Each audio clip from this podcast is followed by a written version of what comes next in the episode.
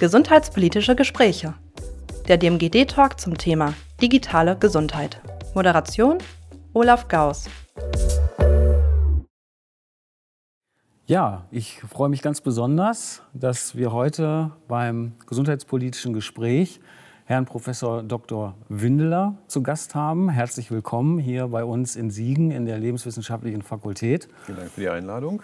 Und der digitalen Modellregion Gesundheit Dreiländereck. Ähm, Herr Windeler, wir kennen uns äh, aus dem Zusammenhang der äh, Krebsdekade, in dem das BMBF gesagt hat, wir möchten mal gerne ein paar Meinungen dazu hören, wie jetzt die unter anderem auch Digitalisierung in diesem Feld zu beurteilen ist. Und gleichzeitig haben wir aber auch gesagt, wir wollen das ganz gerne mal auf eine etwas breitere Grundlage stellen und wollen mal gucken in der gesundheitlichen Versorgung, wie Digitalisierung dort eigentlich eine Rolle spielen kann und zwar sinnvoll eine Rolle spielen kann. Und wir haben auch schon in unserem Vorgespräch gemerkt, da können die Meinungen durchaus auch mal auseinandergehen. Und ich darf bei Ihnen annehmen, und die Erwartungshaltung haben, dass sie da durchaus auch mal einen kritischen Blick auf diese Thematik haben. Und das macht unser Gespräch nach meinem Dafürhalten eben besonders spannend. Sie sind,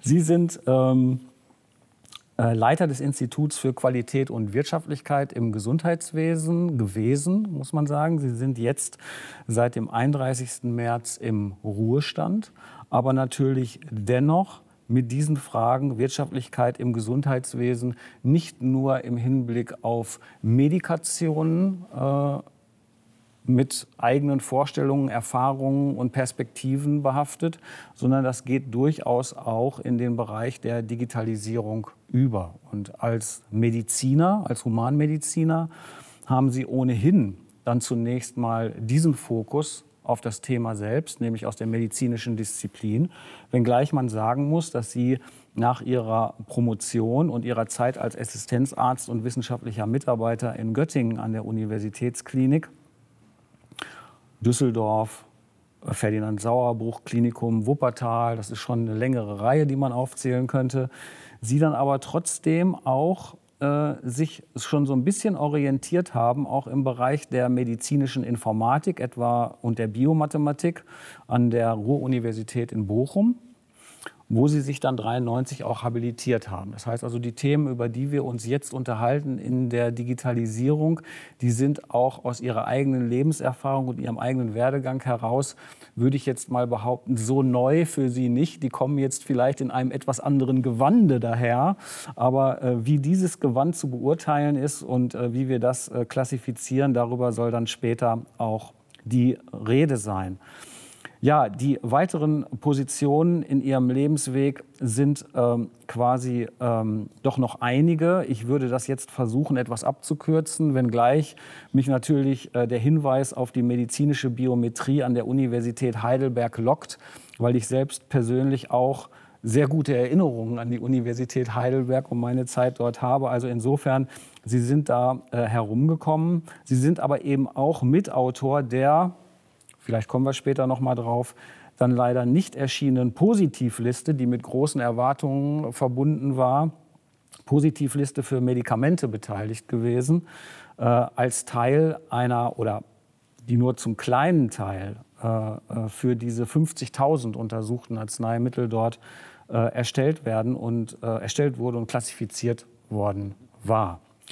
Ähm, Sie sind dann aber eben als Leiter des Fachbereichs evidenzbasierte Medizin des medizinischen Dienstes des Spitzenverbandes Bund der Krankenkassen unterwegs gewesen. Und auch das zeigt noch mal so ein bisschen, wie Sie Ihr Spektrum auch erweitert haben. Das heißt also, das Gesundheitswesen ist Ihnen eigentlich in allen Ausprägungen bekannt und mit allen Aufgaben, die damit einhergehen. Äh, weil eben hier auch die Verbände der gesetzlichen Krankenkassen angesprochen waren, was dann auch auf Bundesebene in medizinischen und pflegefachlichen Grundsatzfragen eine Beratung durchführt. Und damit ist das Thema Intersektoralität, wenn wir darüber sprechen, was ist eigentlich die Medizin, kommt da auch die Pflege dazu, was ist eigentlich das gesamte Spektrum im Gesundheitswesen, das wir haben, auch zum Tragen kommt. Und das ist vielleicht auch deshalb wichtig, weil wir im Vorgespräch auch gesagt haben, vielleicht müssen wir auch mal drüber nachdenken, auch im Kontext von Digitalisierung, dass wir in unserer Besonderheit des, äh, äh des, ähm, äh, der, des Systems, unseres Gesundheitssystems, schon eine Ärztezentrierung haben. Was bedeutet das eigentlich, wenn wir das auch mal intersektoral anlegen? Und diesen Punkt, darauf hatten Sie angesprochen, den sollten wir vielleicht dann auch noch mal im Folgenden vertiefen. Ja, Sie sind ähm, in diesen ähm, Fragen unterwegs, versiert. Sie sind von 2004 bis 2010 auch stellvertretender Geschäftsführer und leitender Arzt des MDS gewesen und sind äh, außerplanmäßiger Professor an der Ruhr-Universität in Bochum. So, man merkt schon, jetzt äh, komme ich schon fast etwas außer Atem äh, bei diesem, äh, bei diesem äh, Lebenslauf. Aber vielleicht können wir schon mal mit der Frage einsteigen, wenn Sie an die Digitalisierung denken, so wie wir sie jetzt in der Diskussion vorfinden, nämlich eigentlich als eine Art Zauberstab, den wir nutzen können, um ganz viele Probleme im Gesundheitssystem zu lösen. Das sind einmal wirtschaftliche Fragen, Kostenexplosion im Gesundheitswesen, dann aber eben auch Betreuungsfragen. Wir haben möglicherweise zu wenig Ärztinnen und Ärzte. Wie können wir das lösen? Kann Digitalisierung das machen? Muss es auch noch weitere Maßnahmen geben? Wie wäre so im Moment Ihr Gesamtblick auf das System? Na, ich finde, der Begriff Zauberstab ähm, trifft es eigentlich ganz gut. Man hat so ein bisschen das Gefühl, man, man ist bei Harry Potter und ähm, irgendwelche Menschen stellen sich vor, dass man so mit Zauberei äh, die, die Probleme äh, lösen kann. Und Digitalisierung kommt einem dann so ein bisschen so vor wie ein solches, ein solches magisches Instrument. Ähm, zumal man auch natürlich ähm, über Digitalisierung genauso wenig reden kann wie über Chirurgie oder über Landwirtschaft als, als allgemeiner Begriff.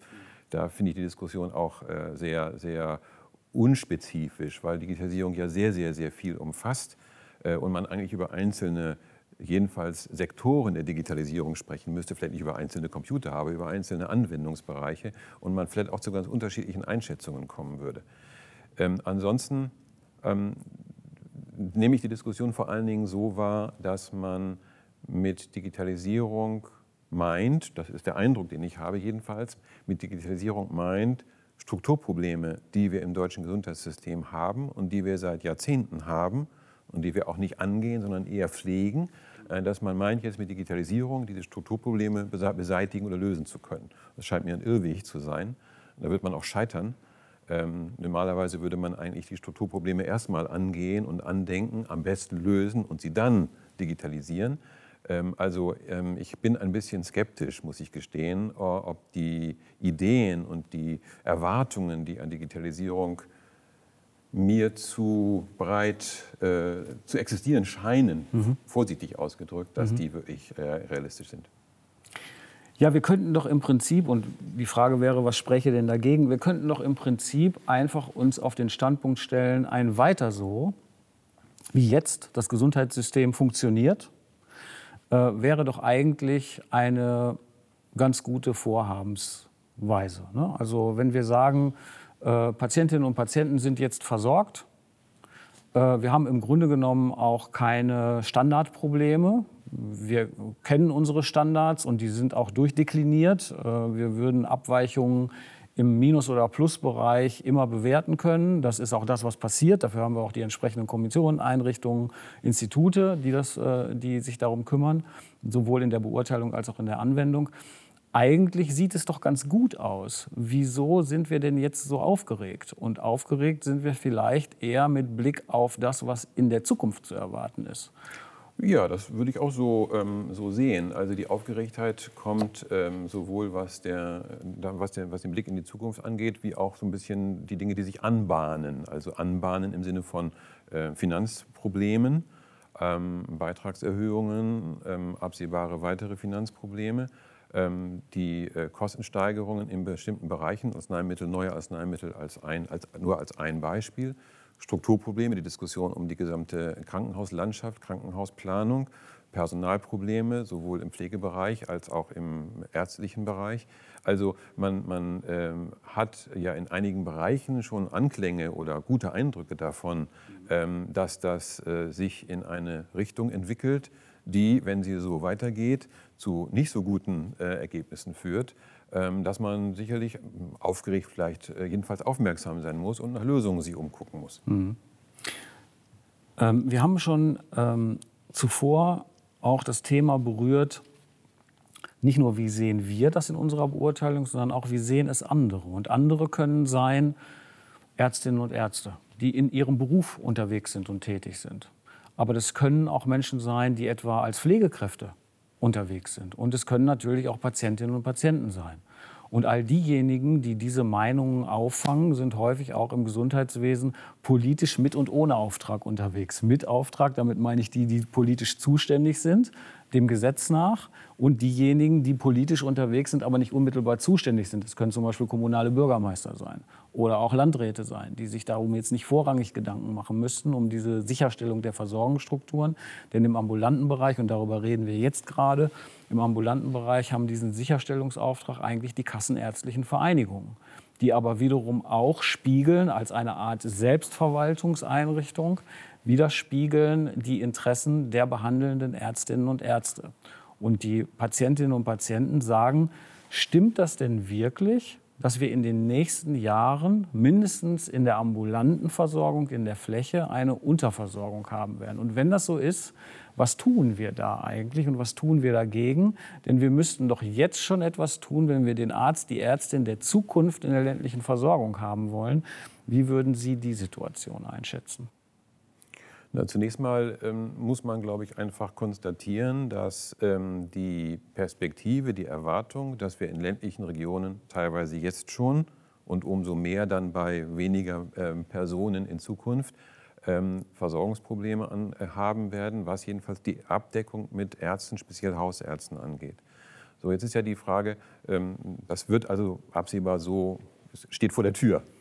Also jetzt ist ja die Frage, was, was, was, kann man, was, was könnte man machen oder an welchen Schrauben könnte man drehen? Und dann ist ein Aspekt sicherlich, dass man die Frage stellen kann, muss eigentlich das, was jetzt Ärzte, Ärztinnen machen, von Ärztinnen, Ärztinnen in Zukunft auch gemacht werden? Ein, ein Aspekt. Zweiter Aspekt, ähm, ist es so, dass ähm, Menschen die äh, Arztpraxen in der Weise in Anspruch nehmen müssen, wie sie das derzeit auch im europäischen Vergleich relativ intensiv tun. Auch das wäre eine Frage, die man ähm, nicht ohne weiteres jetzt schnell beeinflussen und lösen könnte, aber die man jedenfalls mal diskutieren könnte. Ähm, und dann kommt man äh, sicherlich zu der Frage irgendwann, ob man, wenn man, die, äh, über, wenn man andere Überlegungen quasi äh, diskutiert hat, gelöst hat, vielleicht auch an Lösungsmöglichkeiten verworfen hat, wie man durch Digitalisierung, sozusagen das, das Thema jetzt heute, durch Digitalisierung bestimmte Personalprobleme versuchen kann zu lösen oder jedenfalls zu mildern oder ähm, zu, zu, Kommunikation zu erleichtern zum Beispiel. Mhm. Ähm, also nur die Digitalisierung alleine wird natürlich keinen Arzt aufs Land bringen, zumal wir ja auch nicht nur über ein, ähm, Personal, ähm, ein, einen absoluten Personalmangel zukünftig, Ärzte, Pflegekräfte haben, als wahrscheinlich auch und jetzt auch schon einen relativen Personalmangel, sprich zu viele an der einen Stelle und zu weniger an der anderen Stelle. Also es geht auch nicht nur darum zu sagen, äh, wir brauchen mehr, sondern wir brauchen eigentlich auch sozusagen eine andere Verteilung. Mhm. Und ähm, ja. Verstehe ich Sie richtig, dass Sie sagen, im Grunde genommen, wenn wir schon das als ein strukturelles Problem betrachten wollen, überlagern sich hier verschiedene äh, äh, äh strukturelle Defizite. Also das eine ist, wir haben möglicherweise per se zu wenig Medizinerinnen und Mediziner. Zweitens, wir haben zu wenige von denen, die in die ländliche Versorgung gehen, denn die müssen aufs Land ziehen und dort eine ländliche Praxis äh, eröffnen oder dort äh, tätig sein.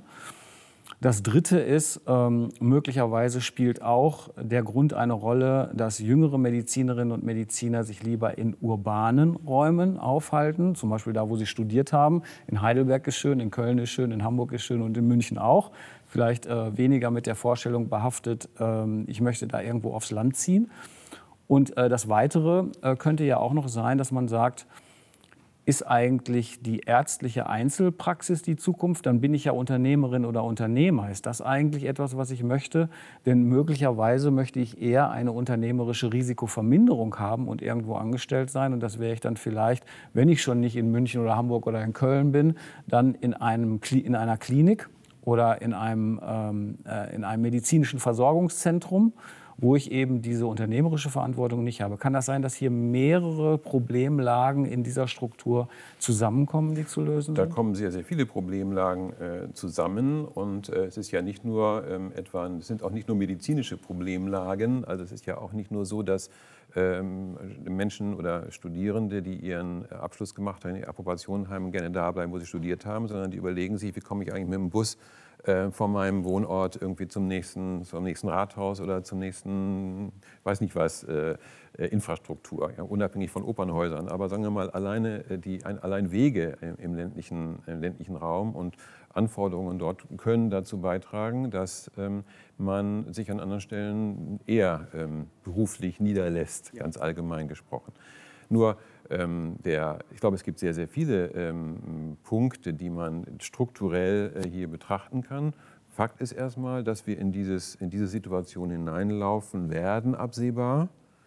Und dass wir ähm, gucken sollten, jetzt auf der großen Ebene, sprich Bundesebene, aber möglicherweise auch sehr viel intensiver auf kleinen Ebenen, also wirklich auf Stadtebene, äh, wie man, es gibt ja auch Beispiele dafür, äh, wie man das Problem lösen kann. Jedenfalls, man wird nicht einfach oben jetzt Digitalisierung draufkippen können und sagen, der Rest wird sich schon sortieren. Ja, wir haben im Grunde genommen äh, vielleicht auch so ein kleines äh, Beispiel dafür ähm, aus unserem Erfahrungskontext der digitalen Modellregion, was hier gemeint sein könnte, wenn Sie sagen, Digitalisierung per se hilft erstmal nicht viel, sondern wir müssen erstmal im Grunde genommen eine ziemlich genaue Beschreibung der Problemstellung machen. Und dann müssen wir uns überlegen, was kann hier eigentlich helfen. Sie haben ein Stichwort gesagt, vorhin schon, das war Delegation. Also müssen wir alles arztzentriert machen oder können wir uns auch vorstellen, mehr Menschen zu gewinnen, Sinn in diesen Prozessen, die jetzt ärztlich bestimmt sind, auch mitzuhelfen und mehr Aufgaben zu übernehmen, als es vielleicht jetzt der Fall ist im Delegationsprinzip. Das ist in Deutschland, ich sage mal, mindestens umstritten, wo da die Grenzen sein sollten, wer denn bitte was übernehmen darf und was nicht. Das Zweite ist, und da spiele ich an auf ein Projekt, das wir hier in der Modellregion durchgeführt haben in Lennestadt wo wir mit äh, 15 Ärztinnen und Ärzten gemeinsam geschaut haben, lässt sich vielleicht so etwas unterstützend wie eine überlokale Telemedizin organisieren, sodass schon die Patientinnen und Patienten weiterhin ihre Praxis haben, sei es eine Hausarztpraxis oder eine Praxis anderer medizinischer Fachprovenienz, aber die Ärzte die Möglichkeit haben, über telemedizinische Verfahren Kolleginnen und Kollegen, die nicht am Ort sein müssen, mit einzuschalten, um in einen Behandlungsprozess einzutreten. Wobei natürlich klar ist, dass die telemedizinische Behandlung nun auch nicht alles umfassen kann, denn hier sprechen wir in aller Regel über eine, ich sag mal, äh, sprechende Medizin. Und die kann natürlich nicht alles machen und die kann auch nicht alles befunden über die Distanz in der Telemedizin, aber sie könnte in manchen Fällen eine Unterstützung für die jeweilige Praxis sein.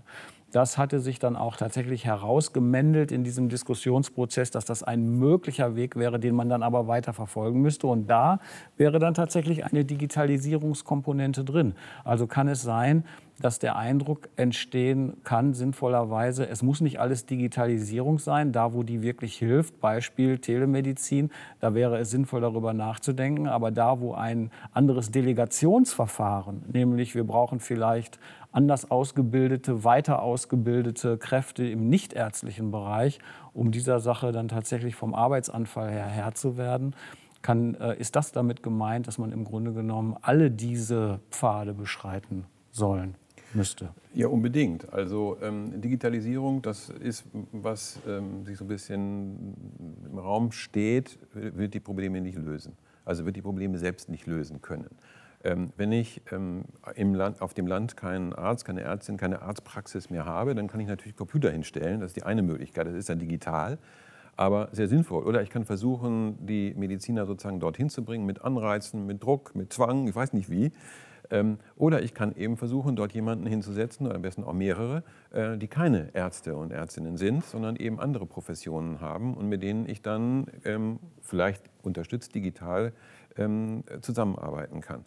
Das Problem ist nur, dass es zunächst erstmal der grundsätzlichen Bereitschaft bedarf, dass man eben solche guten und fundierten Kooperationen, ich sage mal ausdrücklich auch auf Augenhöhe, Kooperationen zwischen Ärztinnen und Ärzten und anderen Berufen, von Psychotherapeuten über Ergotherapeuten, äh, alle möglichen anderen Professionen dabei, etabliert und wichtig findet und akzeptiert, um sie dann digital zu unterstützen. Sie zu erzwingen, indem man einen Computer hinstellt und es digitalisiert, wird nicht funktionieren. Und Sie haben den Bereich als umstritten äh, beschrieben. Also es gibt bei jeder Diskussion darüber, ob es solche Delegationen geben soll, massiven Widerstand der Ärzteschaft.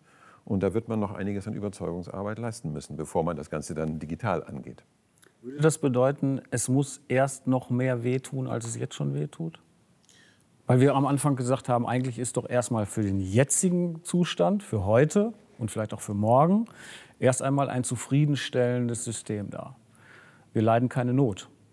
Jedenfalls die meisten von uns nicht. Und ähm, insofern äh, würde sich daran ja die Frage anschließen, muss der Schmerz erst größer werden, dass das System dann nicht mehr funktioniert oder nicht mehr so gut funktioniert in zwei, drei, vier oder fünf Jahren? Naja, es wäre natürlich sehr schade, aber es wäre jetzt auch keine Ausnahme, mhm. äh, dass der Druck ähm, noch nicht ausreichend hoch ist, ähm, damit ähm, sich Änderungen äh, mit etwas mehr Dynamik entwickeln. Und der Druck hat ja zwei Aspekte vor allen Dingen. Der eine Aspekt sind, ist Geld. Also der Finanzdruck ist offenbar auch noch nicht hoch genug. Ähm, und ähm, der andere Druck ist, ähm, dass Abstimmung, sogenannte Abstimmung mit den Füßen. Also wenn Menschen, die in Arztpraxen oder ich sage ausdrücklich dazu, weil wir jetzt immer über Praxen gesprochen haben, in Krankenhäusern behandelt werden, ihren Unmut, der jetzt nicht überall der Fall ist, aber über den manche Leute auf mich zukommen und sagen, ich könnte ein Buch schreiben über meinen letzten Krankenhausaufenthalt, die, wenn Sie Ihren Unmut, sagen wir mal, in anderer Form und deutlicher artikulieren würden oder müssten, weil Sie einfach nicht mit Wartezeiten und anderen Dingen nicht zurechtkommen, dann wär, wäre es wahrscheinlich so, dass die Dynamik dieser Veränderungen etwas größer wäre. Insofern kann man umgekehrt aus den äh, aus den, den, den, relativ stabilen Zuständen auch schließen, dass der Druck im Kessel noch nicht so ausgeprägt ist. Also das ist natürlich deshalb ähm, auch verlockend, an der Stelle noch mal einen ganz kurzen Moment zu verharren, weil wir ja auch die Rolle von äh, Intersektoralität angesprochen haben. Also wir haben über Ärztezentriertheit gesprochen, aber neben den Ärzten gibt es im Gesundheitssystem noch viele andere Rollen, die wahrgenommen werden müssen. Eine davon ist sicherlich die Pflege in jeder Hinsicht, ob das nun in der Häuslichkeit ist, die Pflege, oder auch in Kliniken äh, die Pflege ist. Ähm, da gibt es ähm, dann die verschiedenen Rollen. Ähm, und da haben wir äh, auch in unserem Vorgespräch kurz gesagt, ich hatte diesen Begriff benutzt, ähm, die ähm, Statistiken zeigen uns, auch aufgrund der Altersentwicklungen in der Gesellschaft, dass, und diesen Begriff hatte ich gebraucht, ein Pflegetsunami auf uns zukommt. Und Sie haben gesagt, ja, der Befund an sich wird wohl nicht falsch sein, aber der Begriff ist eigentlich, der geht in eine falsche Richtung, der zeigt in eine falsche Richtung. Was ist damit gemeint? Naja, ein Tsunami ist etwas, was über einen kommt äh, und was man nicht beeinflussen kann. Ja, man wird sich dieser Welle nicht entgegenstellen können, man wird nicht sagen, halt, äh, irgend so etwas, man wird es nicht aufhalten. Ähm, und das hat für mich eine, eine so fatalistische und im Grunde völlig demotivierende Haltung, dieser, dieser Begriff, dass ich ihn, ihn unangemessen finde. Also wir, wir, wir, haben, wir werden, haben schon und werden auf ein größeres Problem hinauslaufen. Und wir sind aufgerufen, uns diesem Problem zu stellen, zu diskutieren, woran liegt es überhaupt? Der erste wichtige Punkt scheint mir durchaus zu kurz zu kommen. Und dann zweitens zu gucken, wie können wir das, woran es möglicherweise liegt, ändern wir können wir vielleicht nicht ändern. Es gibt Dinge, die man, glaube ich, nicht gut ändern kann. Äh, und was können wir an, an Lösungen ähm, anbieten? Ähm, was können wir ausprobieren vor allen Dingen? Das können wir ausprobieren, möglichst zügig, damit wir bald zu Ergebnissen kommen. Ähm, das wäre für mich der, der, der Weg. Und Tsunami ist für mich, man kann nur wegrennen vom Tsunami, was anderes kann man nicht. Mhm. Wenn wir gucken, welche Möglichkeiten gibt es, wir hatten die Digitalisierung angesprochen, wir haben das jetzt schon so ein bisschen relativiert. Digitalisierung an sich und für sich äh, nutzt eigentlich wenig, sondern es muss äh, gleichsam äh, wie ein Instrument eingesetzt werden, um Prozesse zu verbessern, möglicherweise auch zu beschleunigen, die Qualität vielleicht auch zu erhöhen. Da spielt sicherlich die Kommunikation eine große Rolle zwischen den Akteuren und Akteurinnen im Gesundheitswesen. Möglicherweise könnte da äh, mit Fragezeichen versehen die äh, Digitalisierung helfen. Gleichzeitig sagen wir aber eben auch, ähm, wir sind in einer Phase, ich glaube nicht nur ich ähm, habe manchmal so diesen Eindruck, in einer Phase, in der wir immer auch mal wieder entmutigt werden. Also wir sagen dann, ja, wir haben eine neue Maßnahme in der Digitalisierung und ich sage das jetzt mal nur beispielhaft. Wir bekommen jetzt das E-Rezept. Das wird für uns alle eine Entlastung sein, alle, für alle Beteiligten im Gesundheitssystem. Oder wir sagen, wir können die Kommunikation im Gesundheitssystem auch intersektoral verbessern, indem wir einfach mehr übereinander wissen, auch über die Patienten wissen. Und diese die, dieses Wissen drückt sich in Daten aus und das wird in einer elektronischen Patientenakte stattfinden. Und diese elektronische Patientenakte, die wird dann diese Daten und damit das Wissen über die Erkrankungen oder über die Gesundheits- und Krankheitszustände von Patientinnen und Patienten vorhalten. Aber wir machen gleichzeitig immer wieder die Erfahrung, dass das letztlich Ankündigungen sind, die immer noch nicht wirklich verfügbar sind und damit einher geht vielleicht auch so eine gewisse Skepsis dann zu sagen, A, wird das wirklich jemals kommen? Und B, bevor wir es nicht haben, können wir nicht wirklich beurteilen, ob es uns helfen wird. Ist das so ein Befund? Wie würden Sie das beurteilen? Naja, wenn ein, ein Instrument, ein Werkzeug, was man entwickelt hat und was man anbietet, auf den Tisch legt, nicht genutzt wird, dann hat es offenbar was damit zu tun, dass dieses Werkzeug für das Problem, was man hat, nicht geeignet ist. Äh, also wenn ich dann Hammer habe und ich will irgendwie einen Draht in eine Lüsterklemme reinmachen, dann ist der Hammer interessant und er ist auch total neu und ganz klasse, aber er hilft mir nicht. Und ich habe den Verdacht, dass ähm, die Frage der Unterstützung von Kommunikation, die man digital unterstützen kann und sowas, zwar einen Teil von Problemen löst, ja, ich kann mein CT-Bild eben von Flensburg nach Garmisch schicken, ohne das mit der Post transportieren zu müssen. Ja gut, dann hat das in Garmisch sofort jemand. Aber Kommunikationsprobleme sind nicht einfach nur ein Digitalisierungsmangel, ein Digitalisierungsmangel, sondern Kommunikationsprobleme haben andere Ursachen. Haben Ursachen, dass man, ich sag mal etwas platt und ohne es vielleicht so wirklich zu meinen, dass man ähm, Vorbehalte gegen die Kommunikation hat, nicht gegen, dass es nicht funktioniert. Man möchte gerne dann kann man das digital unterstützen. Wenn man gar nicht möchte, hilft die Digitalisierung nichts. Und insofern glaube ich auch bei Kommunikation, das gilt für viele, viele andere Beispiele auch, ist das Problem, dass, es, ähm, dass die, die Frage, dass das Problem nicht klar ist oder nicht auf den Tisch gelegt wird, die Elefanten, die da so im Raum schwirren, ähm, sondern dass man dann versucht, mit Digitalisierung an dem Problem zu, zu lösen, was nicht funktionieren wird. Die Probleme wären zu lösen äh, oder jedenfalls zu diskutieren und zu gucken, ob Digitalisierung dafür eine angemessene Lösung ist. Und dieser Prozess scheint mir ähm, durchaus optimierungsfähig zu sein. Mhm. Wenn ich das nochmal aufgreife, Ihren Satz, ähm, dass es uns nicht hilft, einfach nur einen Befund zu haben und dem fatalistisch gegenüberzustehen, Stichwort Tsunami sondern dass es darauf ankommt, tatsächlich sich anzuschauen, worum geht es. Wir brauchen eine gute Analyse, um dann zu sehen, welche Verfahren, welche Möglichkeiten haben wir zur Verfügung, um Zustände zu verändern und zu, zum Besseren zu verändern. Und zwar dauerhaft zum Besseren zu verändern. Dann verstehe ich Sie so, dass Sie sagen, da habe ich nichts gegen Digitalisierung, wenn die dazu beitragen kann, dann sollten wir sie nutzen. So verstehe ich das. Aber Sie sagen auch, einfach nur darauf zu vertrauen, dass irgendeine Digitalisierung uns hilft, so wird es nicht sein. Wie wäre Ihr Szenario? Was könnten Sie sich vorstellen, wie man vielleicht damit beginnen könnte, tatsächlich mal so einen wie die Ökonomen sagen und Organisationswissenschaftler sagen, Change-Prozess, so einen Veränderungsprozess einzuleiten?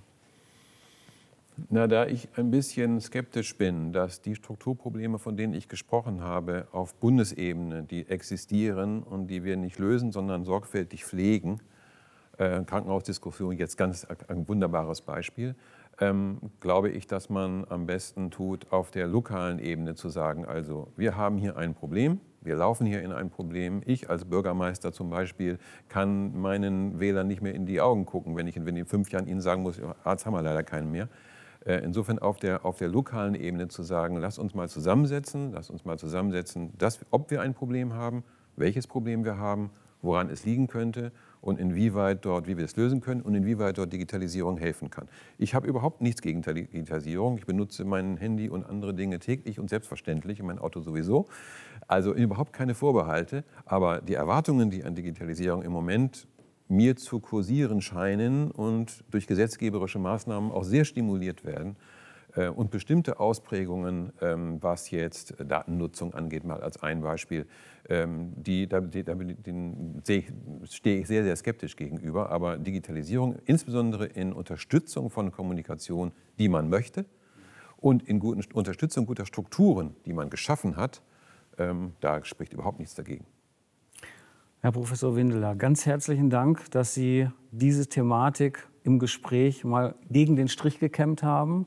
Das äh, hat mich sehr gefreut und ich bedanke mich ganz herzlich bei Ihnen, dass Sie heute bei uns waren. Ja, vielen Dank für die Einladung. Dankeschön.